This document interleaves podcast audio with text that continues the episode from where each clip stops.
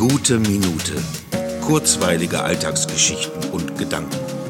Mein Name ist Matthias Hecht und jetzt geht's auch schon los. Wie sehr kann man sich eigentlich schöne Dinge wünschen, die dann auch tatsächlich passieren?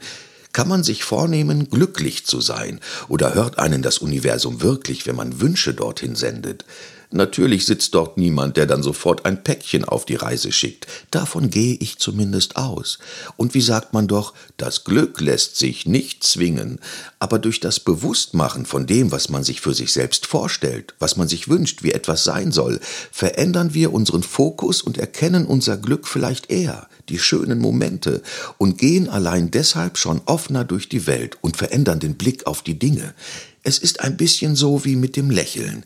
Wenn wir lächeln, auch wenn es keinen Grund dafür gibt, schüttet unser Körper Glückshormone aus und es geht einem dann tatsächlich besser.